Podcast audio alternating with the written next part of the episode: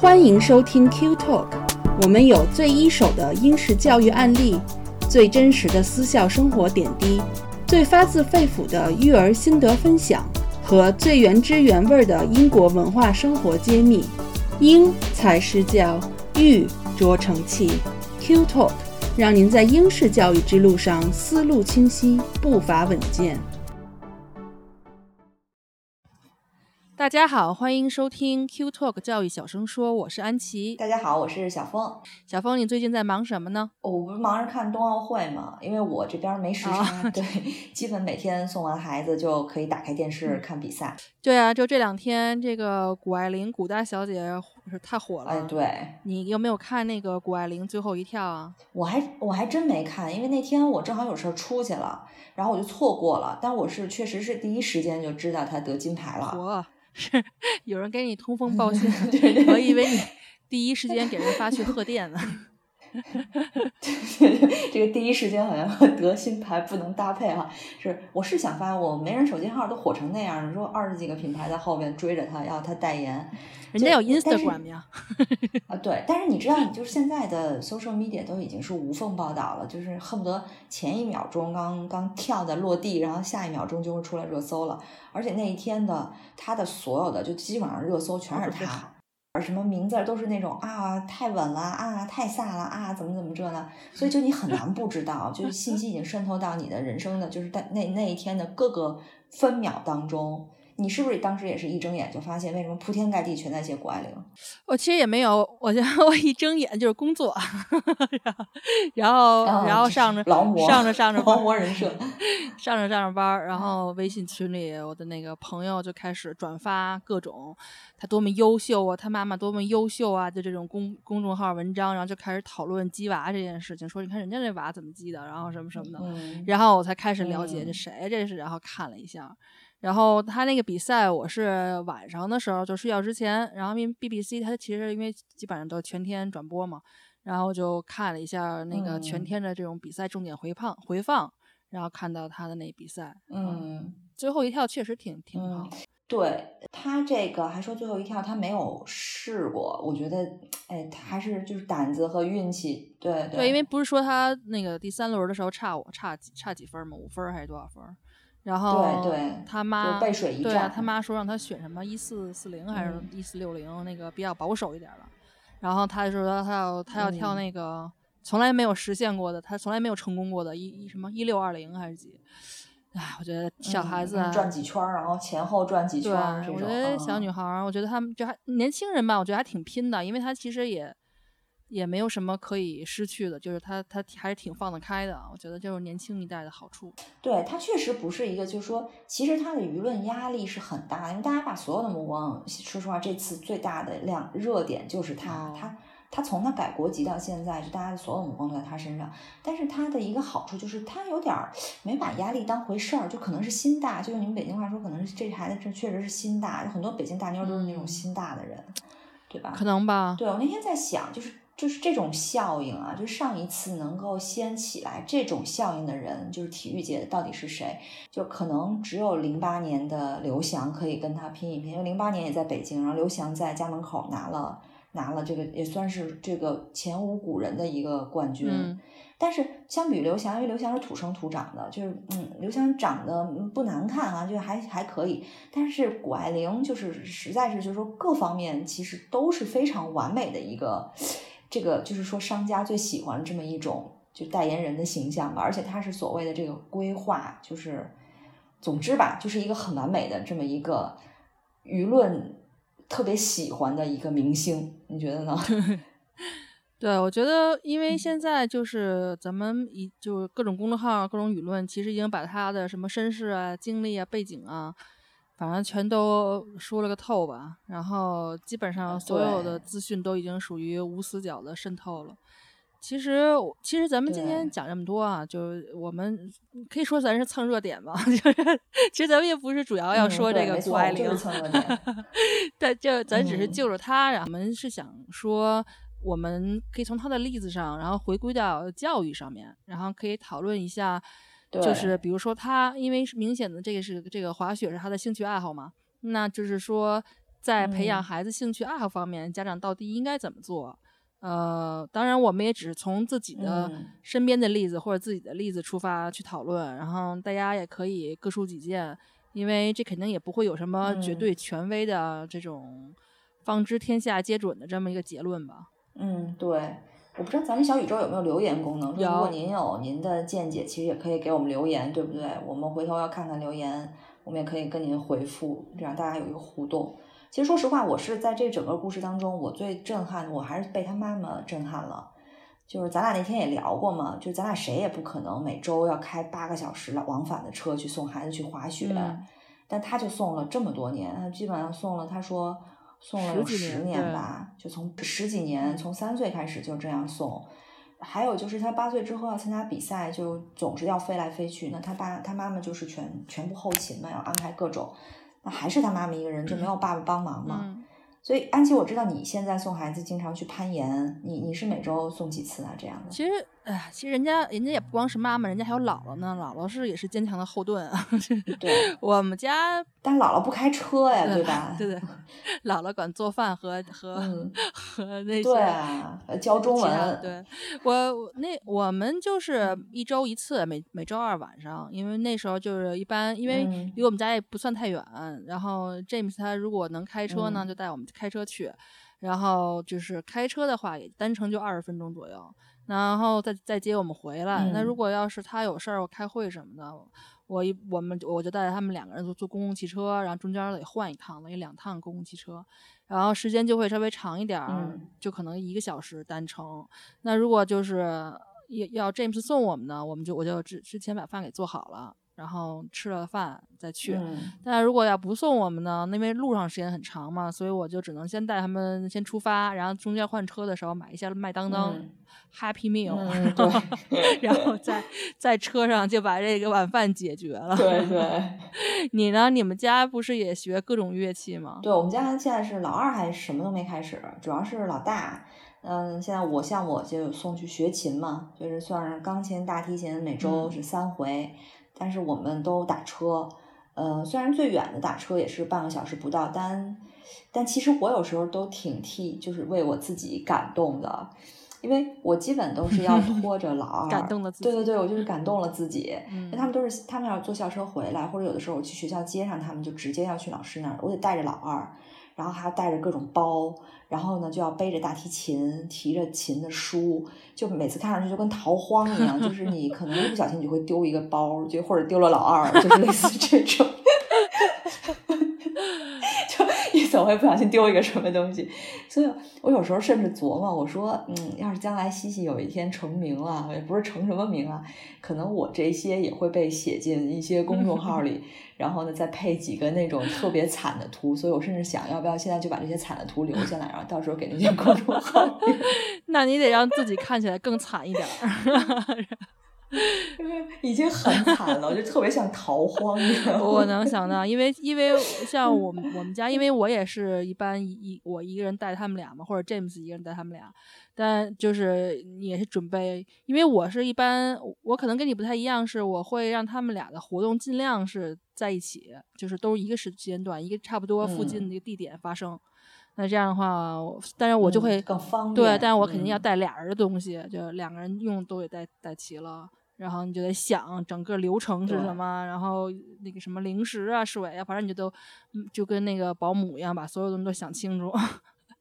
对。唉，哎，我这儿想插一句，我觉得其实娃送兴趣班这件事儿也培养了我们做这个这个叫什么项目经理 （project manager） 的这个基本素质，就我们也是时间管理大师。真的是，我经常就是给嗯孩子在弄东西的准备东西的时候，我就想起来咱们小学那个学的小学学的那个课文叫那个统筹方法。统筹，对对对，我也是。烧水的时候一边烧着水对对对对。哎，你说你说男生怎么就没好好学这篇课文呢？真是。那是因为我们干起来了，我们才想起来那篇课文。不过刚才刚才你说的有一句话提醒了我，就是说孩子嗯在学习这些技能或者特长的时候，就是家长的期望到底是什么？就比如你嗯刚才说，将来西西要成名了，怎么嗯怎么样？对我其实嗯学乐器，我其实很清楚，西西学乐器方面 成不了名啊。这个为什么这么清楚？这个我之前我不是带他去看过钢琴音乐会嘛？那时候他其实他已经学了很多年了。呃，但即使这样，他就在开场大概不到五分钟，他就开始问妈妈：“我们什么时候回家？”然后呢，他 就他实在控制不住那个脚，他就他就在那踢，小声的踢椅子，然后大概就那么踢了得有一个小时，因为那个总共音乐会就一个小时嘛。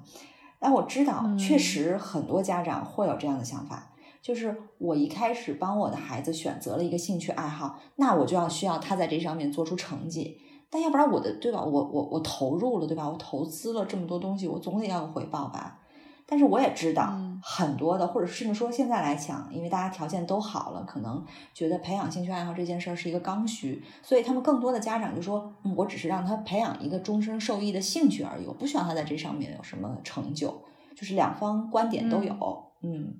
嗯，我记得很久很久以前，大概可能有八年了吧，就是新浪当时做过一个调查，就是中国父母报兴趣班是为什么？然后当时调查了，可能有几千名家长吧，然后大部分都是妈妈，七成的家长都说是为了培养兴趣爱好，嗯啊，不是为了这种功成名就拿名次。估计可能大部分家长现在可能也是这样的想法。嗯，我觉得总的趋势来讲，就是现在家长一方面越来越内卷，但是在另一方面，这个兴趣爱好上，希望功成名就的可能也。越越来越少一些了，或者甚至说可能就基本不变，就更多的人认为就是培养兴趣爱好，因为大家可能都清楚，要挤到那个金字塔顶上，确实不是一条容易的路。但是你刚才说的这个，又让我想起了另一个问题，就是说，嗯，很多家长觉得，哎，我是培养一个兴趣爱好，对那我不知道他是什么兴趣爱好适合他，那我就一下子给他报好多，就什么琴棋书画斧钺钩叉我都让他报，然后恨不得这孩子十八般武艺就是都会，那将来。爱好广泛，生活也才不无聊。所以呢，就是就就这孩子就一到周末就特别忙，或者平时也特别忙。所以安琪，你现在报了给给给 Alfie 和 Anna Rose 报了几个班？刚才你说的那一点吧，就是说，我觉得就是虽然现家长都不期待这个功成名就吧，但是我觉得不能够否认说很多家长，可能有大部分家长都是抱着功利心去让孩子学兴趣爱好班的。嗯，就是考。比如说考级啊，为了考试加分啊，就肯定是有功利心的。我觉得，纯粹说是培养兴趣爱好的，我觉得如果家长真的是为了培养兴趣爱好，那就不能硬塞给孩子一个兴趣爱好，就不能是你觉得孩子需要喜欢这个，你就非得让人学这个。就是对，就我觉得我们是在培养孩子兴趣爱好这个阶段吧，是主要的任务是打开不同的大门给他们尝试。就像你刚才说的，就是琴棋书画那种各种让他试，但是就说我不一定同时给他开，但是我一个一个呢，比如说有一个东西他试了一段时间，然后你确定他确实不喜欢，那你就给他换别的。就是我们家就这么做的，就是就是因为我相信，就是说，嗯。真正的兴趣爱好是不用逼的，就是你你不说他就会自己主动就要去做，你拉都拉不住那种，这才叫兴趣爱好呢。对，就是比如说那个之前我给 Alfie 啊、Annie Rose 他们就是比如尝试过什么足球呀、什么 Multi Sports 呀，就一两个学期下来以后，就就要求说不要去了，就然后我们就给停了。然后就现在两个人其实都去上游泳班儿，就因为那个一这是一个星期一次嘛，因为这是一个基本技能嘛。再加上，其实两个人都挺喜欢游泳的。然后 James 他们全家都是游泳能手，就是一一度假，所有人都在海里扑腾。就你在岸上？对，就就我在寒风中 那个坐着，然后他们所有人都在都在冷水里扑腾，就这样的一个场景。所以其实也是家长的这种熏陶吧，环境是这样，所以他们俩还都挺喜欢游泳的。所以这个就不能停，就一直继续着。然后呢，刚才说了，Alfie 周二去攀岩，那这个攀岩课呢是英国的一个 scheme。它是专门给七岁以上的孩子开的，然后它叫 NICAS，就全称叫 National Indoor Climbing Award Schemes。然后因为就我因为我喜欢攀岩，然后呢他们也受我影响，也也是号称自己也喜欢攀岩，所以呢就是因为我也知道，就 Alfie 他不喜欢对抗性的这种激烈体体育运动，什么球类什么他都不喜欢，网球我也给他们试了，也也不喜欢。然后那个你总得给他找一个运动吧，就让他得动动啊，去的户外活动活动。所以呢，我当时我因为我找到这个 Nikes，然后就是它 Nikes 分四个等级，就前三个都是比较基础的，第四个就比较就就就比较专业，就比较就已经很牛了。但它是可以算那个 GCSE 体育项目之一的，所以呢，我就觉得那与其这样，他也说自己喜欢，那就去上呗。所以他上这个课的时候，他现在是 Level Two。就二级。然后，那他上课的时候，我就顺便，因为反正我也要带孩子嘛，那我与与其在旁边待着，我不如顺便也带着妹妹旁边爬，因为其实妹妹爬的更好，我就自己教她。所以周二的话，就他们俩一起爬墙。然后呢，那个周三没有，然后周四的话，两个人都是 Scouts，就是那个英国这种传统的童子军，童军。嗯，对。对，我觉得这个可以，我们以后可以单独讲一期。他其实就是交一些朋友啊，然后学习一些就是技能吧，比如什么摩斯密码、户外露营、做手工，然后急救，就这些东西。然后就是对，而且好玩儿，而且还而且他们也也有攀岩呀什么，就各种各样的活动都有。所以呢，就他们俩都挺喜欢的。然后呢，这个学期开始呢，妹妹又开始上芭蕾课，她自己嚷嚷着要去，她已经嚷嚷俩学期了。所以我们终于找到了一个时间上合适的。本来其实我是不希望他上芭蕾芭蕾课的。我原来就是他们俩更小的时候，我给他们报过一次那个街舞街舞班的那个试听。然后妹妹很喜欢，但是 Alfie 就满地打滚那种，所以后来也就没没继续。对，但他但好像 Alfie 现在喜欢比较喜欢街舞了，因为也看我老看那个这就是街舞，或者是那种就是类似这种节目吧。反正呢就是。对，所以还有那个就是玩那个 Switch 游戏里面不是有一个 Just Dance 嘛，就跳舞那个，就是嗯嗯，过节的时候全家一起跳，他他也比较喜欢跳那个。所以现在妹妹呢，因为她自己喜欢要要报芭蕾舞班，所以星期四就像今天录音的时候，就一会儿就会很忙，因为 James 要先带妹妹去上芭蕾舞课，然后然后回来换衣服，呃，然后再去俩人再去 Scouts，然后呢是，然后妹妹先去 Scouts，然后。他去完了以后，然后 Alfie 才去 Scouts，然后我们俩就轮班的接嘛，就反正就很混乱，星期四。嗯嗯。但是因为他喜欢嘛，那你就上呗。然后 Alfie 本来周五原来有一个乐高编程的班儿，他是特别特别喜欢。但是后来呢，因为 COVID 嘛，然后这种摸来摸去的东西，后来就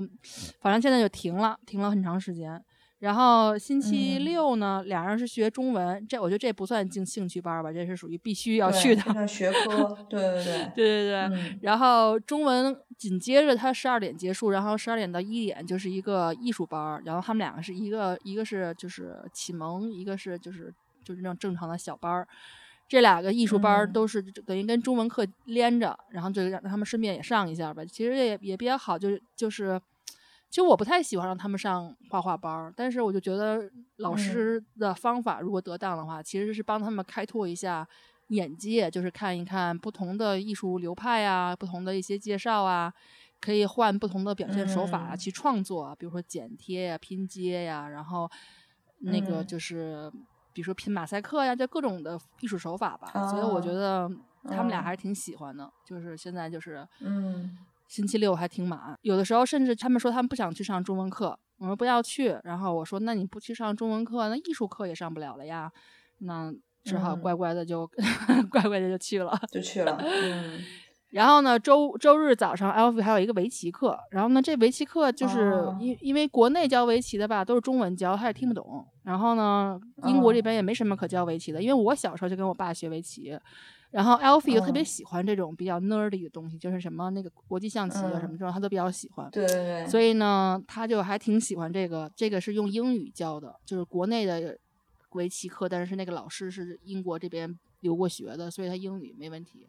然后就给他英语上上课。嗯。然后，然后每个星期还留点留点作业。说实在，这围棋作业就就是跟。游戏一样嘛，就跟玩儿一样。嗯，所以其实安排的确实，你看确实挺满的。但是对于对于他们来讲，这已经是我们筛选过好几轮的了，就是基本上都是他们喜欢的，呃，非常就是。渴望着、嚷嚷着要去的，然后 James 还说要给妹妹报一个声乐课，然后给 Alfie 报一个数码作曲编曲的课，这都是俩人非得要去的，但是我们就真的是找不着时间，安插不进去，嗯，所以可能看看如果假期期间如果有时间，可能让他们去试一试吧。但是我觉得学期就这个之间，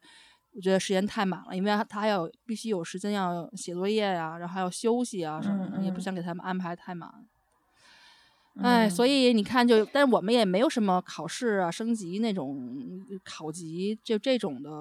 这种的课。我你们怎么样？你是什么情况？我觉得你这个我看下来已经很满了，我觉得 他们俩非常满，就基本上你们每节每天的放学之后都要带着他们东奔西走，在各种的这个可能都在家附近还好，不用那个开车说走很远或者怎么样，反正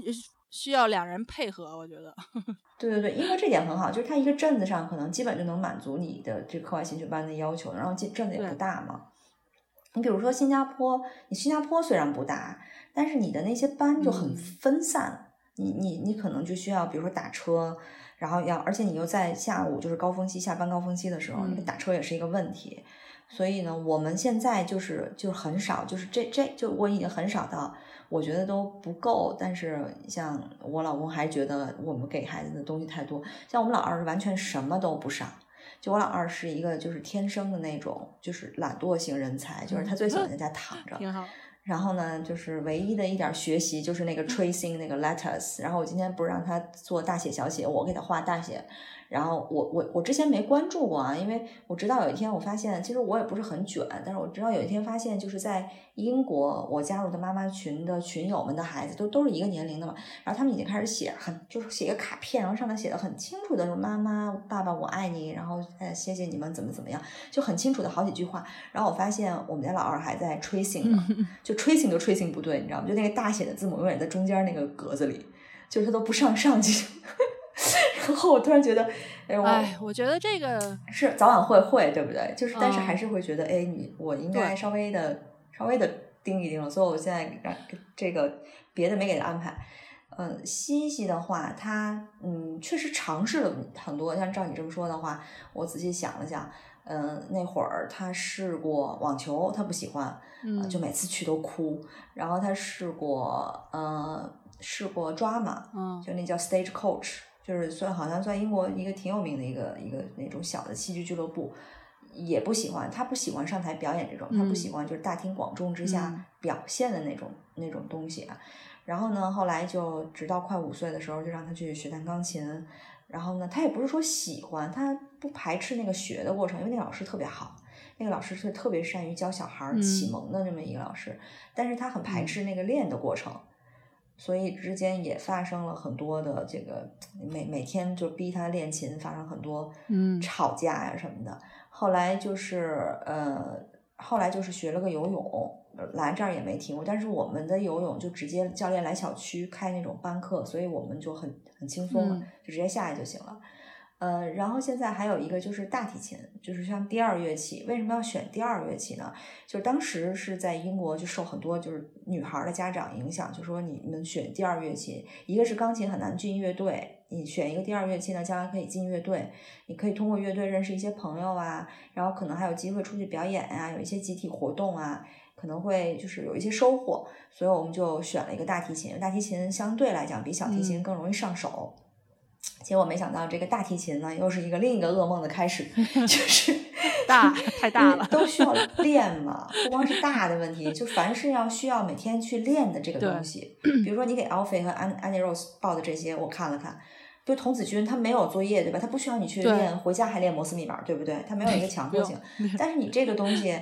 对 乐器这个东西，你不你不强迫你练，你就是靠着每星期上一节两节课，那是你就以前就就真的是白花了。就即使你再没有对你再没有诉求的家长，你也不可能这么白干。我这有这钱是干什么不好，对吧？所以呢，就是一到练这个环节，就会就会很 struggle。呃，后来其他的对其他的就是说周末可能有一个数学，因为他们学校的数学教的太差了，所以我在外面找了一个 本地的那种数学辅导班。对，就是就是鸡娃 鸡鸡娃的表现之一，呃，然后再就是我们的那个我们自己的 QED 的英文课。其他就没什么了。他最近在学校开始上那个 stop motion，因为他特别喜欢这些，对，电脑编程啊，做电影啊，这这些东西，对，跟 Alpha 有点像。其实我倒挺想跟他给他报一个国际象棋和攀岩的。我那天也跟你说，攀岩是因为就是离得太远，然后时间段不合适，因为都是周六，周六他一天都有大提琴啊，有数学啊，就一天是满的。嗯国际象棋呢，也是因为找不着，对，找不着一个就近的这种可以解决的。所以，如果又得打车，又得带着老二，对我来讲也挺也挺纠结的。所以我现在就保留筛选下来，可能就最主要的就是兴趣方面，就是这三个，就我还挺清流的，对不对？我觉 得，因为锻炼身体、锻炼脑子、锻炼手，对吧？我真的觉得就是，哎，你说就逼着练琴这事儿哈，真的是我咱们小的时候，那个时候或者更早之前，这个就是一直都存在的的现象。我记得我小的时候，我爸就一直跟我说，他就不想让我学钢琴，他就说，因为他原来住的那个楼家楼下就有一家。有一家就是小孩女生，就每天背着逼着被练琴，然后被打，然后哭，就每天都听得特别清楚。他就觉得跟噩梦一样，他就说以后我有孩子，绝对不能让我孩子学钢琴。然后就就那个时候就这样，现在其实不是还是这样，一点都没有变。我觉得就是说，真正你特别享受，而且从一开始你学琴就愿意每天花这么长时间去做下去练琴的这种孩子。真的是凤毛麟角，就哪怕朗朗刚开始练，是不是也得挨打去去去？因为孩子爱玩自由，这是他的天性。这这个不是说你逼出来，或者而且你只要有逼，你就会有这个这个吵架，你这是不可避免的嘛。我觉得就是还是没到那个点。就比如说，你看像像 Annie Rose，我们家我们家妹妹，比如说就是画画、做手工这种事情，就是每天每天一放学，她把书包一扔，她就直接扎在自己那一个角落里开始鼓捣。这你说这怎么就不需要逼呢？说你快去给我画张画去，就就你这就完全不用逼。但是 Alfie 现在我跟他说，你怎你都你都好长时间没有画画了，你说你跟妹妹一起画会画，然后他有的时候他想一想，他他才会去。就但是你看妹妹就属于自动自觉的，然后呢，他会没事儿的话自己躲一角落里开始唱歌，就自己编一些做一些手什么小曲子，然后跟那唱。然后要拿着他爸的手机录音，就就是就是他，你能看出来这是他的爱好，这是他的，就是他会，而且他会，他特别喜欢给娃娃做各种衣服，那种 costume，然后裙子什么的。嗯，当然这这个肯定不是说，就是说这是一个多么高大上的一个一一个一个领域，或者是能拿奖牌的这么一个领域。但是你说他能够看得出来他的一些兴趣爱好的方向，那我觉得作为家长的话，我可以给他指引，比如说我可以告诉他，嗯。你这个爱好是很好的，因为有很多很有意思的工作都是基于你这个爱好发展出来的。比如说舞台设计啊，你说舞美那种服装设计啊，什么什么的，你可以给他引导。像 Alfie，比如他喜欢玩游戏，那你跟他讲，游戏其实是基于在数学上的。那你是数游戏有编程，还有渲染，还要做一些逻逻这游戏的逻辑，这些都是后台的一些东西，你都可以去了解了解。就给这个，你就给他。往那方向去引导，这是他的热爱，他就喜欢，他就会一头扎进去。就有的，我跟你说，就是如果学校留作业，就留那种拿 PPT 写什么什么作业这种，嗯我我最开心了。对，他能鼓捣一上午，对，且弄呢，他高高兴着呢。对，对我们家西西也是，只要是不让用写用手写的东西，他都特喜欢；只要是用电脑，他用那 Word 就研究那 Word 怎么打字，他都特开心。他就是。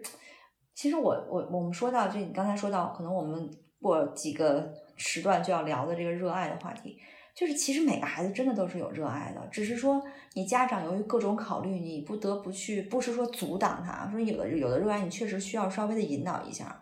就比如说，因为西西，比如说看电脑这件事儿，我不得不天就是经常性的干预一下，我说你不能再看电脑，因为他的眼镜啊，他眼睛的度数已经长得很厉害了。哦。但是虽然即使是这样，但你也看得出来，他确实是有他自己的热爱在的。嗯，所以我们家长就这这个，我们之后会会会聊到这个话题，就是在选兴趣班的时候，到底要考虑什么？嗯，刚才咱俩说的这个，你看你选的，你选的其实蛮多的。呃，我就觉得可能你你就算国内来讲，你应该算个平均值，但是我应该属于说低于平均值吧，对吧？你看过国内的数据吗？我估计你也差不多吧，你不是也有仨吗？对，就是现现在国内大部分应该都差不多三个吧，就是差不多。就我觉得像包括你吧，我觉得我认识的中国人哈，在英国这边或者是在美国的，我觉得基本上全部都学小提琴啊，钢琴，就这这是好像是两大样一定要学的。所以我们家可能真的是异类，我觉得就是上次奥运会，然后那个。英国的那个女子网球那个运动员艾玛，不是火了吗？然后他不是就华人吗？住在伦敦东南东南区那个 Bromley，就 James 他父母家那边。然后他现在就是学习网球的那个地方报名的这个就是 waiting list 这个等待的名单名单都已经排出去好几里地了。嗯，这现在他一出名，然后 Bromley 所有嗯的大多数的这个中国家庭都开始让孩子学网球了，哦，就就跟风一样，对就越报越多。你看，从去年到今年啊，这体育界就出圈儿的人，真的是华裔占了很多，你不觉得吗？就是这个大家的眼球，全世界的眼球都看看得不是说有湾区吗？湾区中国对对对，队湾区出过多少人？这个真的是可能全世界的眼光都会聚焦在这些华人家长身上，就是他们到底是怎么去培养孩子的？可能不光是中国家长会去学，我觉得，我觉得当年那个虎妈战歌的效应可能都没有这些效应那么实际，因为虎妈战歌的两个女儿是很优秀，但是她不像这个体育体育明星优秀的这么明显，因为你各大就是整个的各种媒体都能看得到他们，然后他们的成绩就是真的突出到你难以想象，所以我觉得大家可能会把这个中国家长作为一个研究对象 去研究。对对，就是我看过一个关于就是国内有多少兴趣班的一个数据，不过这好像是三年前的一个数据，双减之当时前是一个调查了十。对双减之前，其实那个时候应该是比较多的，因为双减有很多学术的那种兴趣班嘛。对，他到调查了十个城市，还有农村，他调查了一万多名孩子，然后年龄集中在三到十五岁。说当时就兴趣班是一个非常日常化，就几乎每个孩子都有。然后每年的兴趣班花费平均下来是九千二百多人民币，差不多一万块钱。嗯然后是占到了父母总收入的，就是超过百分之十、百分之十二吧。嗯但是你如果把这个再定标在城市的话，尤其是大城市，你就发现这个就是报兴趣班肯定是百分之百都会报对，而且基本上每个孩子都至少是两项。因为在双减之前，这个我们知道，你艺术要报一项，对吧？就音乐、画画什么的，这个你要报一项；体育你要报一项，对吧？嗯学术也你要报一项，至少有英语吧。然后你现在慢慢的那些那样特别火的叫思维拓展，还要报一项。啊，对我也不知道思维拓展是做什么，我觉得我我我我也想不出来。发但是呢，展开拓就是开说开拓要报一个性思。发展性思维的那种。这个原来我脑筋急转弯吗？我觉得不是，就是原来因为我我那个我初中是那个师大二附嘛，然后就是比你知道你知道那个、嗯那谁那个奥巴马他老婆不是去访问就我们学校啊，就放有你们学校，啊？你在吗？那是哪一年的事儿？你你那时候不在，早就不在了。我以为你给他献花去了。早就不在了。那个呃，就就当时我上初中的时候，我们我们班就是一个就是一个实验班，然后当时我们就给我们开了一个叫发散性思维课，我估计就跟这个思维拓展差不多，就是他就是。比如说，哦比如说你如果就是有一件事儿，你不一定非把它这件事儿说，你说它是 A，它就是 A，它可能也有可能是 B，就是你跟你就换角度思维，然后发散性思维，啊，就是联想，基本上就是、嗯就是它其实是开开帮助你开拓创造性的吧思维方式，我估计是这样子啊，我当然也没上过。哦 对我也没上过，但是你看朋友圈儿就铺天盖地的，因为你经常要晒海报，然后就是什么挣分儿、什么挣免费课，你就可以看到，其实。在双减之前的名字，那些机构的名字就集中在那么几个嘛，有一嗯个就是很很有名的思维拓展的一个一个课，嗯好像现在也还有，因为它属于擦边球，没有直接那个什么，嗯嗯，但这个数字就刚我刚才说的九千多块钱的这个还是三年前，你想想这两年物价涨了多少？据说现在在上海吃一顿饭轻轻松松就能上万，所以我怀疑你在上海参加兴趣班的这个也是水涨船高，嗯绝对比那个九千多还要要多很多。嗯我记得前两天看过一个 一个新闻，说在上海的一个财务总监，然后月薪呃年薪几百万、两百万、三百万，但是就是真的是一年攒不了几个钱，然后就把家里大概列一列，因为孩子还要上私校，还有兴趣班，真的是没什么钱了，确实是，就是为了孩子拓展眼界，还要定期出国旅游、嗯两趟，就是类似这种。反正呢，就是有钱的人就有有钱的有钱的这种呃，就是挥霍的方花钱的方法；没钱的人呢，就有没钱的吞金兽，对，都各种有各种，反正钱肯定留不下来。这 对，就不管你有钱没钱，生孩子这件事儿本来你就是生一个就是花吞金兽，就就是这个事儿在现代社会，对你一定要认准。对，这个这个这个这个不不符合国家的那个那个国家的那什么。那好，那我们我我把它斩们我们需要那个鼓励生育。对对对，剪了剪了剪了，哎，太说实话了。所以其实就你刚才说的这一些哈，我觉得其实家长投入的并不仅仅是金钱，就不管你参加什么，家长都得陪着。错，然后你也投入嗯时间还有精嗯力，然后你还得跟他，有的时候你不光还有你的情自己情绪还不好，你还得整顿自己情绪。对对对，本来你周末可能是好上完一星期的班儿那么累，然后你给躺平的那么那么两天，结果搞得自己周末比上班还嗯累。然后你可能几个地方都需要这种连轴转，就是为了要送孩子去不同的兴趣爱嗯好班儿。当然，你不排除有一些有钱的人，你说让保姆送，或者是让姥姥姥爷送。但我记嗯得哈，就咱嗯小时候，其实就特别的简单、纯纯纯纯粹哈，就是那种很很简单。我记得就嗯是每周每周日我就自己挂一个公交月票，然后背着一个画夹子，然后嗯坐半个小时公共汽车，然嗯后就去学画画。然后呢，画完了以后，中午十二点坐嗯车回家。然后寒暑假的时候呢，因为我们家嗯住的那片就是就我爷爷奶奶所里的房子，所以他们有一个老年人活动中嗯心，那就是什么看看报纸、看看杂志啊，打打嗯乒乓对球什么的。然后那个活动嗯中心一般呢，寒暑假都会有各种活动，所以我就会跟那儿上什么手工课呀，然后画画、国画啊、大字课呀什么的，电子琴什么的，反正就每天很开心，你就自己就搞定了，也父母也不嗯用花什么心思，所以就真的是。单纯而嗯简单，那个时候真的属于课余活动，就是开心的课余活动。嗯，但现在你说嗯几十年嗯过去了，完全就不是那个样子了啊！我我我我想，可能每个家长都会问自己一个问题，就是说什么时候可以停下来，就或者是说为了这些兴趣爱好，我到底愿意投入多少的金钱、时间和精力？嗯。就小峰这个问题，你是怎么看的呢？对，我觉得你说的特别好，就是因为你那个时候，你父母其实没有投入，就是他们不需要去投入很多，所以在那个时代，可能说开始也容易，说放弃也容易，因为你确实没有付出很多。那但是，一旦你像你像现在的父母，他一旦开始了，然后投入了这么多的，尤其是投入这么多的精力，投入了，比如说我们家学钢琴学了五六年，你说现在让我放弃，我我说实话，我都即使让我再花在比如说呃钢琴课涨价，或者是老师又住得更远了，我都不没法说放弃，因为我前期投入太多了。我作为家长来讲，我要还是挺挺不舍得的，就说这个东西真的很难衡量。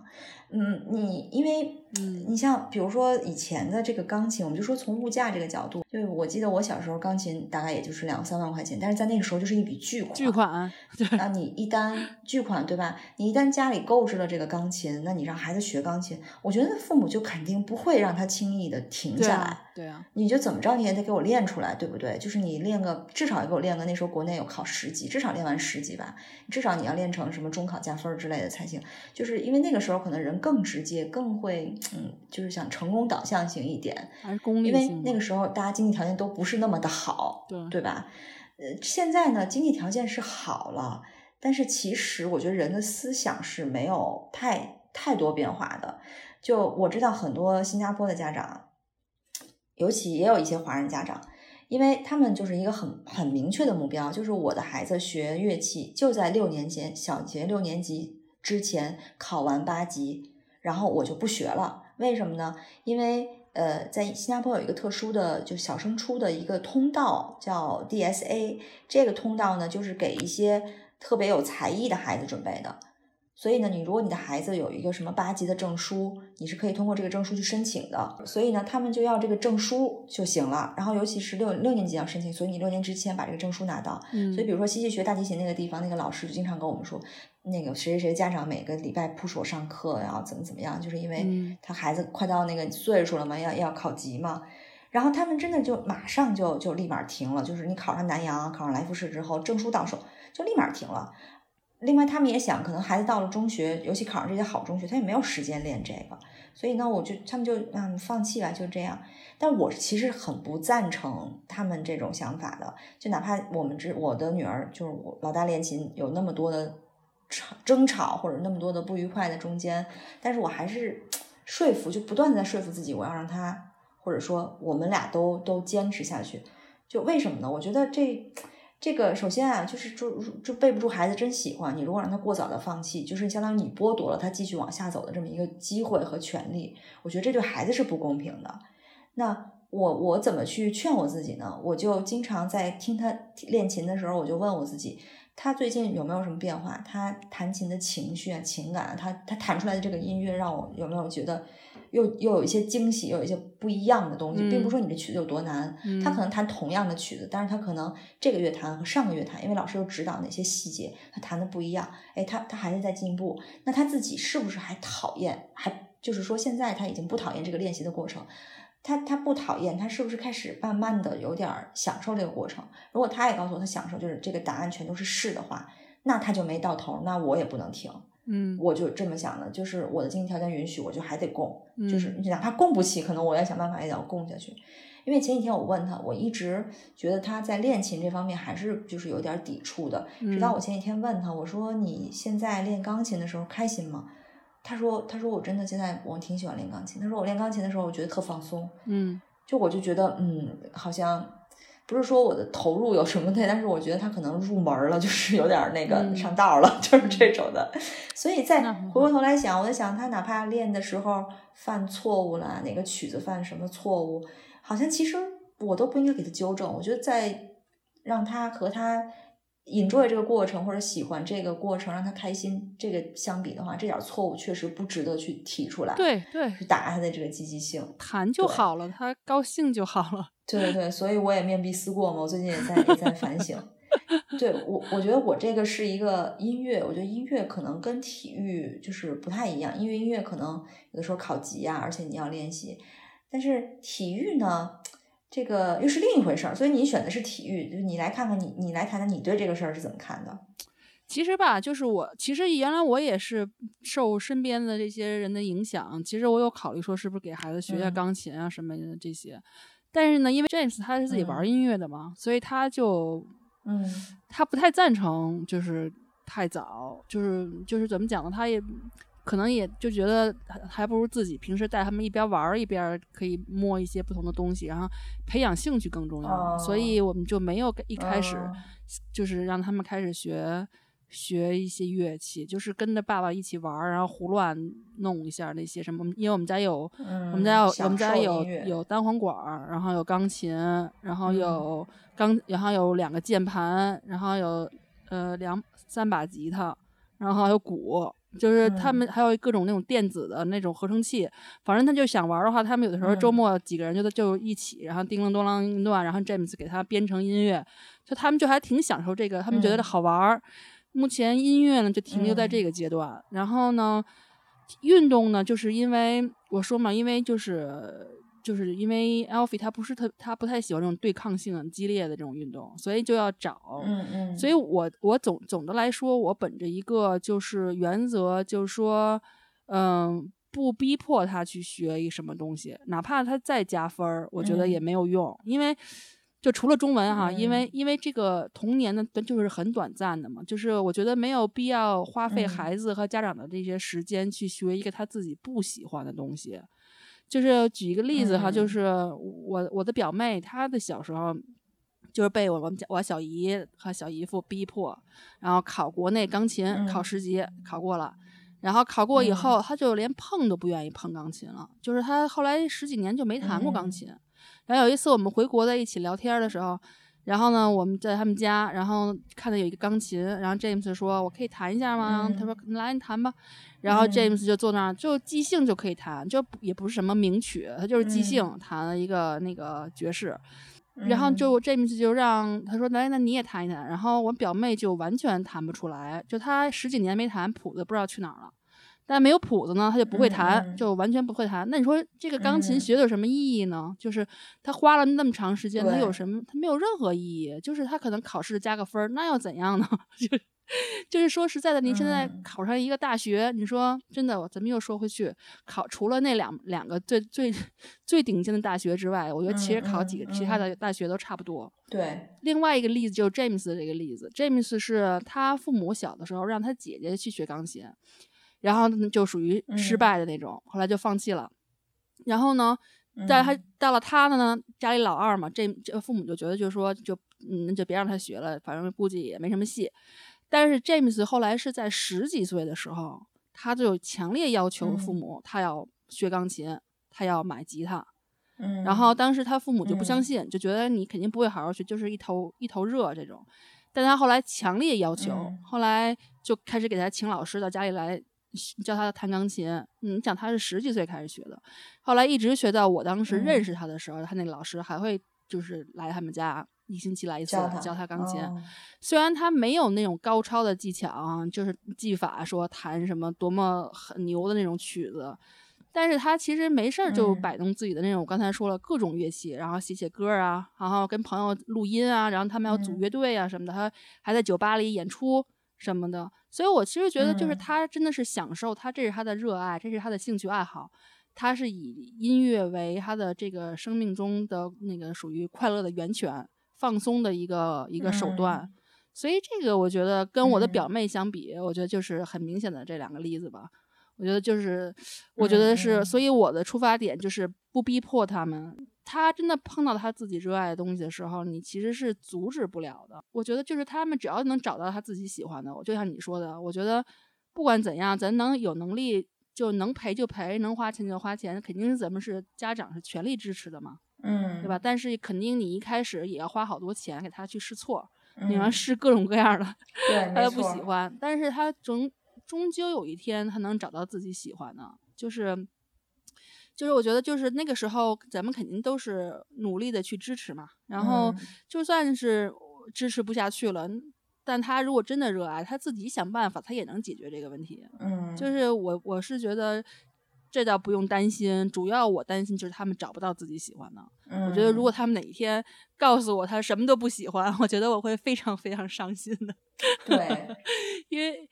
因为我觉得这种一个兴趣爱好吧，就是它是可以陪伴孩子一生的。就是他以后长大了成人，在人生中碰到任何的挫折呀、低谷啊，甚至是抑郁的时候，其实他热爱的东西是他心灵上的一个陪伴和避风港，就是可以帮他慢慢走出来，可以帮他可以陪伴他那种孤独的一个一个方法、一个手段。所以我其实可以接受他们不出人头地，不用成功的什么。光宗耀祖，但我不能接受他们是一个没有兴趣爱好、无趣的人。对，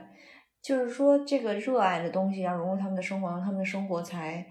就是走的，其实也让我们家长放心，就是他会他会成长的更加健康和快乐。就像现在拐玲那脸上，就是他是一个很你看得出来，这个孩子不是被压打的，他是被被鼓励大，或者说他是一个自发成长、非常勇敢、非常阳光的那么一个形象。所以说，你刚才也说，就是你可以去试。对吧？但是我觉得，就是我们我们是可以是试一开始的时候广撒网，但我觉得，就家长在试的时候，其实也是可以有一个方向的，就是说我的孩子可能会喜欢什么。就比如说，我们举个例子，就孩子的基因都是来自我们的基因嘛，就是你是最了解你自己的，你相相当于了解你的伴侣，那你可以仔细分析一下你们俩到底基因可以大概对孩子有一个什么影响，所以你就可以象征性，你就可以据此来判断这个孩子可能会感兴趣的方向和热爱的方向是什么。就比如说，你管林的爸妈，一个是玩铁人三项，一个是玩滑雪的，那他这个孩子的体育他就不可能差，对不对？那你比如说这个申雪赵宏博，当年那个花样滑冰双人的那个奥运冠军，人家女儿她五岁就就能在北京市拿金奖，那这这生下来说不定就就会上冰刀的这种人。然后姚明的姑娘十一岁就一米八，你不让她打篮球你都拦不住，对不对？就是就是这一个道理，你比如说我，我就四肢就是极其不协调，就经常摔跟头那种人。然后我老公就是那种进水族馆看见鱼都会晕的人。你说让我们俩的孩子怎么可能去玩花样滑冰，就是转那三百六十圈还是几百多少圈的，转一圈就就就直接倒那儿了。所以所以这对于这种就是天生不是给你开的门。你要么你就压根儿就别想，那你要么你就进去看一眼，你就出来，对吧？要我是一个家长，我我肯定不会为花样滑冰这件事儿去投钱，我可能就是说周末，哎，这礼拜六没事儿干，走，我带你去滑个冰吧，你去抱着你的小企鹅，我在旁边 好好的看着你抱小企鹅，我都绝对不会上冰。就像你说的，你你安妮 Rose 为什么她每天下学放学，她会喜欢在一个角落写写画画？但是因为你是画画，对吧？他们为什么看攀岩？那是因为你喜欢攀岩。为什么有时候爱喜喜欢玩音乐或者怎么样？爸爸喜欢玩音乐，所以你会大概的对你的孩子可能走哪个方向会有一个你你是有意识的，对不对？嗯。所以呢，就是说我刚才说回这个，不是不是为你的这个，不是为孩子开的这个方向或者兴趣，我觉得就是算了。就是家长的潜移默化也很也很重要。对，有的家长其实他有家里有个这样的环境。对，有的家长其实是反向思考，他说我不会，我偏要让我的孩子会。可是比如说两个家长都是五音不全，然后唱歌全部都不在调上，我觉得就就大力出奇迹这件事儿，在基因面前绝对是败下阵来的。就你不要指望，真的不要指望孩子。估计有人该不愿意听这个。肯定会有人。但是我说的这些都是说你家里的就是就是正常经济条件啊，你不是说那种家里有矿，李嘉诚的孙子，你根本那你爱是什么是什么，你就是跳伞都没事儿，你三岁跳伞都没事儿。那我们就说家里正常，你要需要去思考你要不要花这笔钱的时候，你就可以从这个角度来思考。我绝对我绝对承认这个世界是有天才的。你像我今天我跟你讲，我看那个羽生结弦，我就看哭了。我觉得羽生结弦他就是为了那个就花样滑冰生的，但是呢。就是说，不是每个孩子都是天才。就我们做家长的，一定要有一个清醒的认识。就我的孩子确实不是天才，对，对，所以也要接受。但是我就觉得，像你刚才说的哈，就我觉得换个角度来讲吧，就是说，虽然他不是天才，但不代表他没有潜力。就是说，也有可能父母五音不全，但是这个孩子一下哎突音即变，然后特别牛呢。所以其实他其实每一个孩子他出生下来肯定都会有某一个方面是。高于这个平均值的这个这个潜力的，所以其实咱们的工作就是帮他们找到他的闪光点，就看他到底是哪个地方是他的闪光处，他到底热爱的是什么。那我们除了自己的言传身教吧，那我觉得主要就是鼓励他，然后引导他们。就比如说你刚才提到这个谷爱凌的例子，其实他除了滑雪以外，他喜欢那些运动都是爸爸妈妈、老姥爷姥姥。自平时他们过去喜欢的，所以他就是在这种环境下长大，就是家长对他的影响就很重很重要。如果家长就属于一个那种大门不出二门不迈、不爱运动的人，其实他的孩子是很难爱运动的，就是都会在家里猫着。但他可能其他地方就会更好。这个东西就是家家长的，就是就是家长的影响是非常重要的。但是另外呢，就是虽然我们自己不会，但是我们如果找到了孩子闪光点是我们不会的，那我们可能就是。愿意去花更大的力量去支持他们，就是或者去引导他们。就是刚才你说谷爱凌她妈妈，她她妈妈接受采访不就说自己从小就喜欢玩嘛？所以她生了谷爱凌之后，她就在家里头她自己玩，她就看让谷爱凌也跟着玩。就她不是说，哎，我让你玩这个，你就去玩这个，她是自己在那玩。她可能孩子感兴趣就来玩，孩子不感兴趣来看两眼就走了，就完全是一个一个熏陶。就她妈妈说，她妈妈原话说，言传不如身教，其实就是这么一个一个道理。对，其实你你也是一个例子。刚才你说，你看像像滑雪的这种，其实现在在西方，呃，咱们有就是你知道，就是滑雪，可能在在中国可能刚开始吧，但是你说在西方都已经多长时间了？还有攀岩，所以其实有有一个说法叫“岩二代”“雪二代”嘛，嗯，就是他们之前的那些冠军或者是创世界纪录的这一些人，他们自己练的时候，出去玩的时候，他身边带着自己的孩子，孩子耳濡目染，长大了就是，嗯，就是雪二代和岩二代。然后就是，所以这个父母的影响非常非常的那个重要，是很大的一块你刚才问我，我画画这个，其实，嗯，其实我三岁的时候，那个时候，嗯咱们不都会被问一个问题吗？说长大了你要干嘛？就这个问题。嗯，我当时的答案就是我要当画家。所以其实那个时候，说实在，我父母也是说奔着这个培养兴趣爱好的这个这个出发点，给我报的这个国画班儿。然后后来我就上了素描班儿，因为我上国画班儿的时候当时特别小，五岁。嗯。然后我记得当时我在国画班上就已经就已经算是那种矬子里拔将军吧，就那个班里算画的好的。嗯。对对对，然后他们后来因为我学国画嘛，我爸就觉得你画国画就必须得练练书法啊，要不然你这没法对就没法国画就好不了啊。所以呢，让我学那个上大字班，然后就发现完全坐不住，就完没办法坐住，就不行。就跟屁股上长了钉子一样，我爸说。然后后来呢，就是报电子琴班，因为那个时候在那年代，其实买电子琴也挺贵的，别说钢琴了哈，就是电子琴。但但是那时候我也乐感也不行，所以后来这俩就就放弃了。但是画画这事儿就属于，你知道我是一个特别爱动的，像上课怎么都坐不住，就各种被罚站，就逃的不行的一个孩子。就唯独我有画画这件事儿，我能在家里坐一天就不带动弹的，一直在那儿画。那你是真喜欢，所以，嗯，我就是从小其实是爱画画这件事情，但是呢，这又说回来，就是父母的引导，我觉得是有一些问题的哈，就是因为我我其实呃画画就包括后来学素描，我一直都是就是我们当时是那个区里一个比较重点的一个素描班儿，就我我是经常拿就区里拿奖，然后我素描就是就是泛画，就是永远都是被老师拿出去展展览那种，嗯嗯嗯，就是就是但是呢。我父母就觉得说上高中了，就是你给要耽误学习了，就跟跟跟你说的那种，就给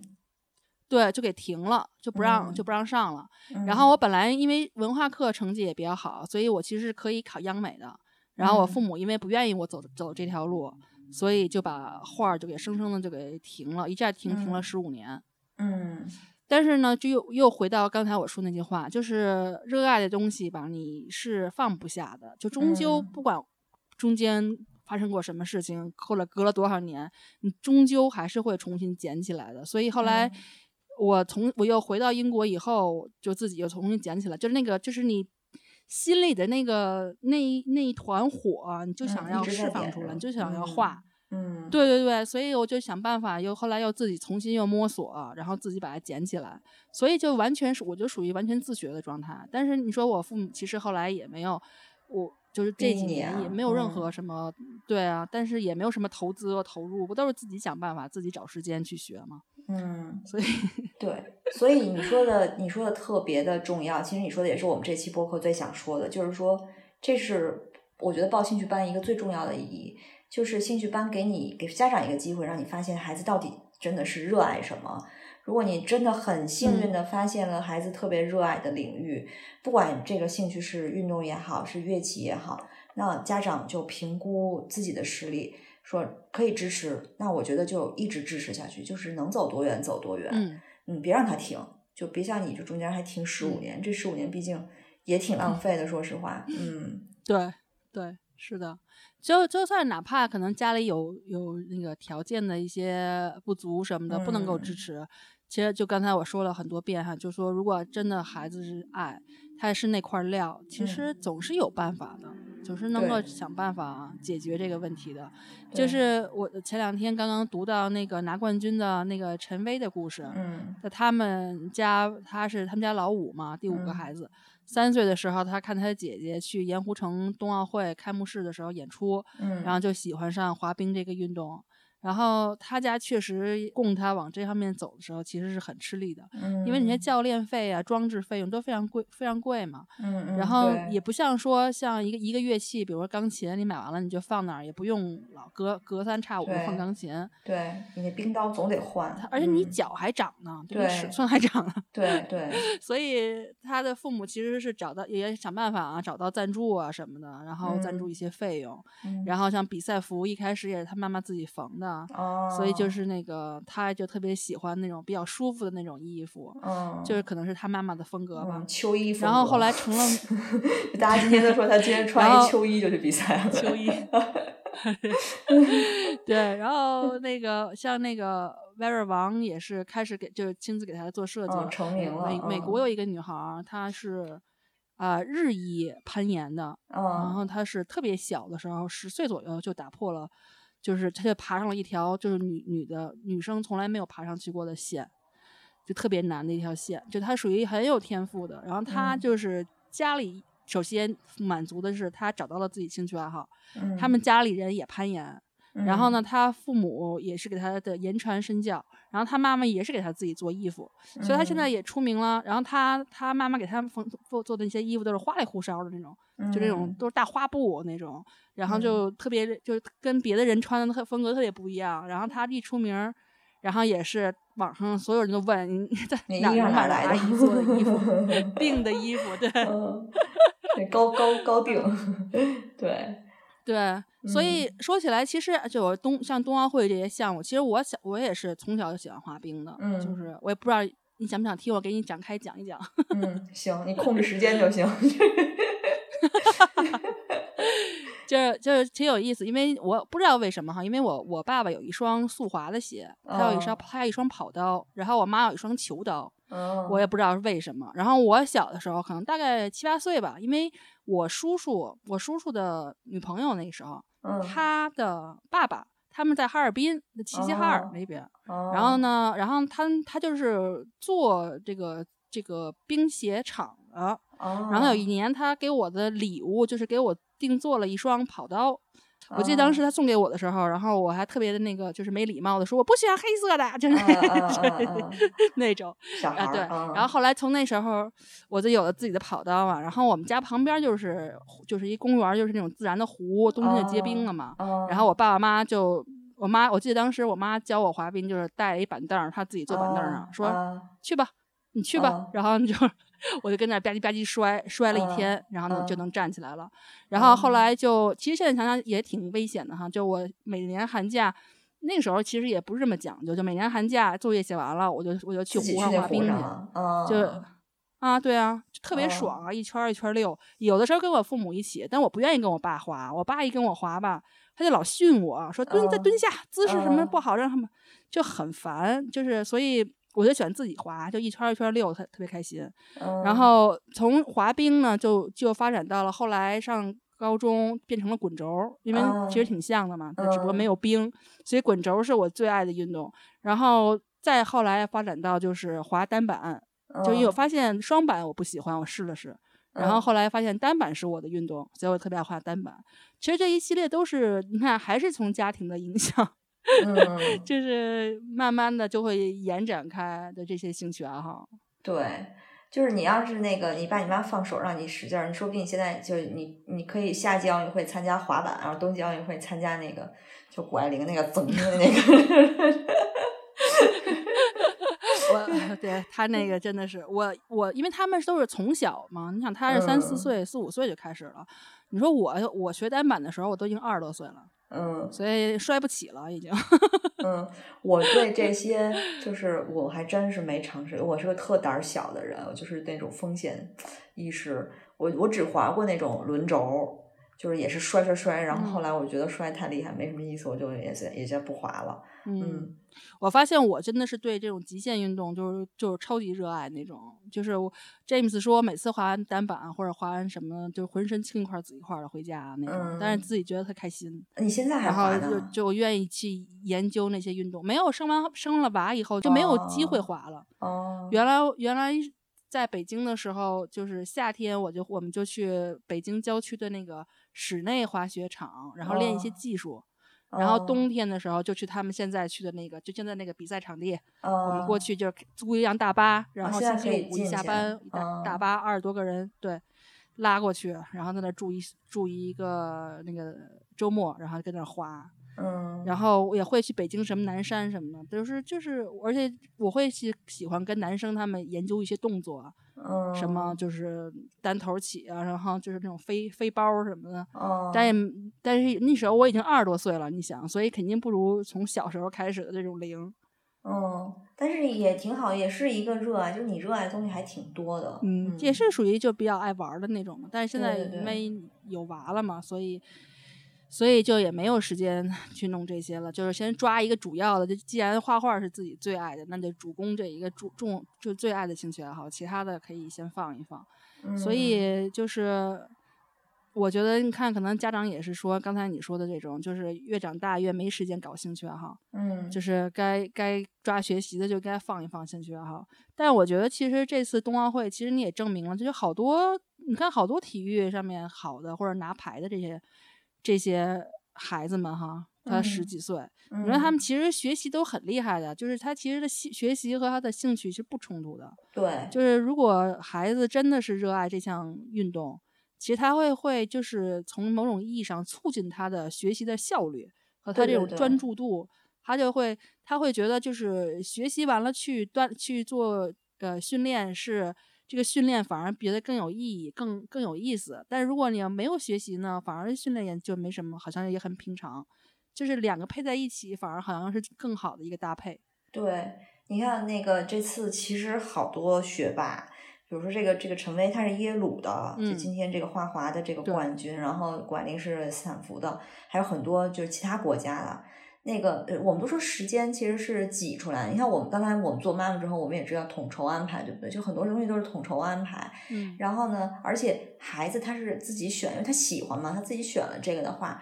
那他就说这个学习爱好肯定我都要。就是他自己选了这个爱好，他会反过来又促进他的学习。所以他既然爱这个爱好，他就通过把学习快点做完来挤时间去完成他这个爱好。所以归根结底还是说热爱的力量有多大。就是说，像你现在这么忙。对吧？你也在挤时间，就你已经又有孩子，这还是完全不同的这个情况情景啊！又有孩子，你还是在挤时间画画，对不对？对，所以其实其实我画画也没什么目的，你说我也不会说指望着我现在画画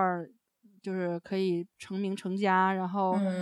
什么开个画展，然后什么就是也不太可能了，我觉得就是也不是说完全没有可能哈。对，就是我跟你有信心。像齐白齐白石，九十三，齐白石那样，我也有可也有可能的。还有五十多年的时间可以准备。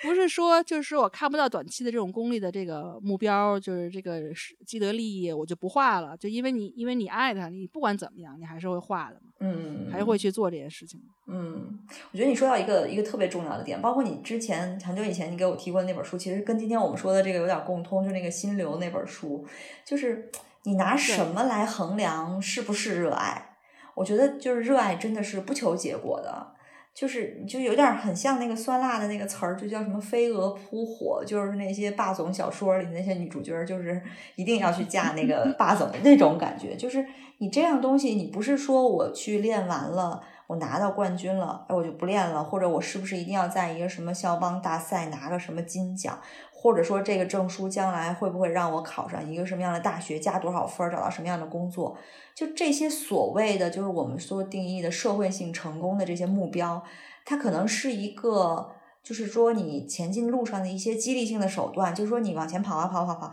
你跑累了，你就掏出一个能量棒，它可能就是那个能量棒，吃完了接着跑，就是给自己点激励。但你不能说我跑这一路就为了那个终点那一块能量棒。那就有点感觉本末倒置了，但是其实我们现在很多很多人都在本末倒置的去做这件事情，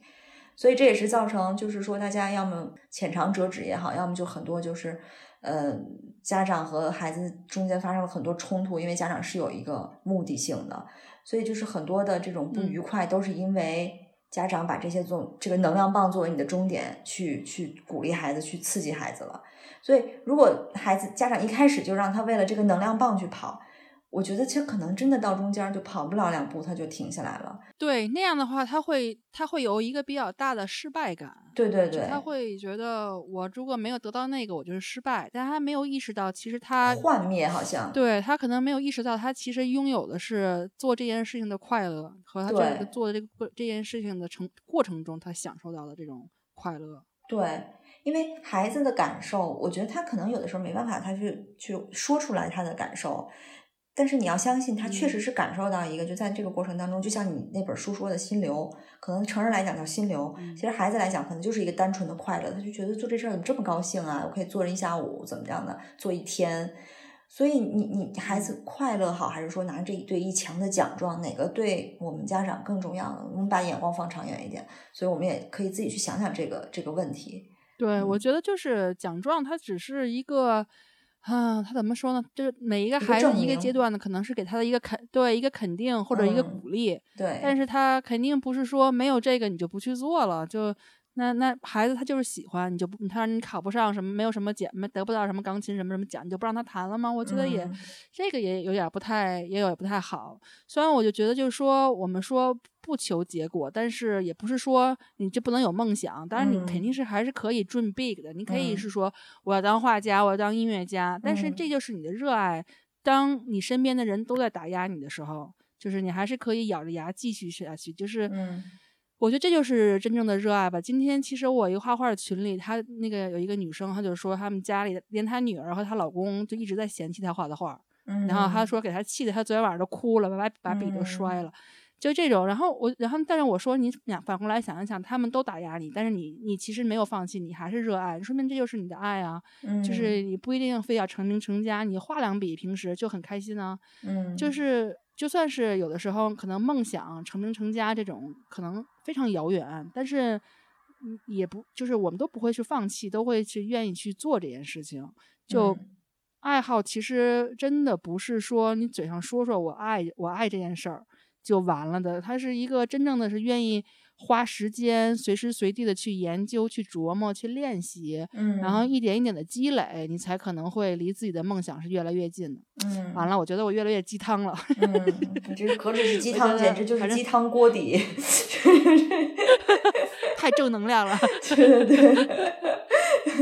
对，说完都觉得这今天都能上感动中国了，对吧？就是那种感觉。对，其其实说到底，我们今天说了这么多关于这个兴趣爱好，就是说到底我，我我确实不反对鸡娃，虽然我可能没那么没那么鸡，我也不是一个特别纯粹的虎妈。但是如果就是我我不反对这件事儿，因为你如果一个孩子是个天才，你你父母不激他，反倒是你父母的罪过，我觉得。但是你作为父母来讲，一定要认准了方向去激，你要多听听孩子心里的声音，要多看看孩子表现出来那个状态，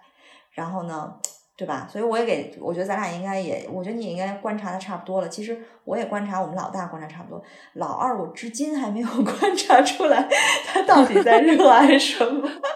他好像热爱美。他是一个生活家，对对对，就是我看过一个对小孩儿这种小孩儿有八大叫叫 intellectual 吧，八大就是说孩子的就是每个孩子都有闪光点，只是说拿我们世俗的眼光看，只是区分为学习好、学习不好，或者是呃能力强和能力不强，就说是不是有很多兴趣爱好，但是其实每个孩子都有。不同的技能，就最主要的是八大技能。这个你从这八大技能里头，一定会找到一个孩子的闪光点。比如说，其中有一个我记得很清楚，叫 people intellectual，就是人际的那种技能。我觉得我们老二就是那种人际，对对对，人际的技能，他真的是很擅长这方面。所以呢，就是不知道这方面有什么兴趣爱好班啊？就是不可能从小就帮当 HR 吧？不需要人际的什么，他就直接自己搞定了，还什么兴趣爱好班？对，可能呢，我就省省一笔钱，就我再发掘发掘。对啊，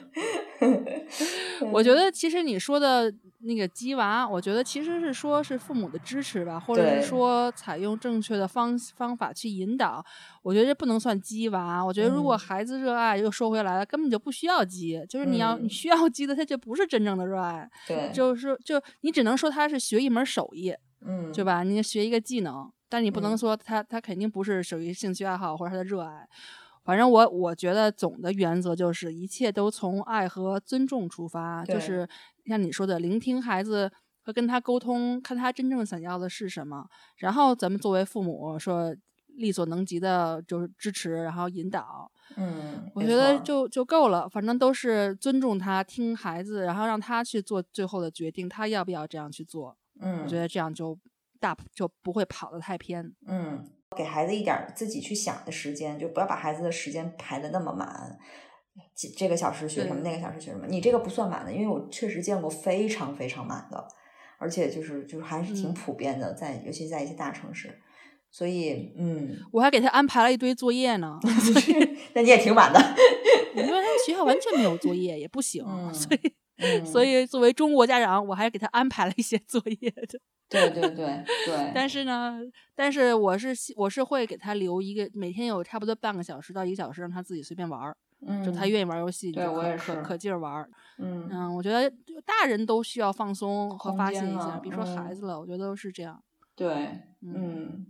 你看我们又聊了这么久，嗯，那我们这次节目也差不多了，对，衷心的希望大家都能够帮助孩子找到他们所热爱的事情，陪，伴他们一起走下去。嗯，好，感谢大家收听，那我们下次再见吧，好嘞，我们下次再见，拜拜。拜拜。Q Talk 是由英国 QED 教育集团主办的，讨论英国教育与文化生活的一档播客节目。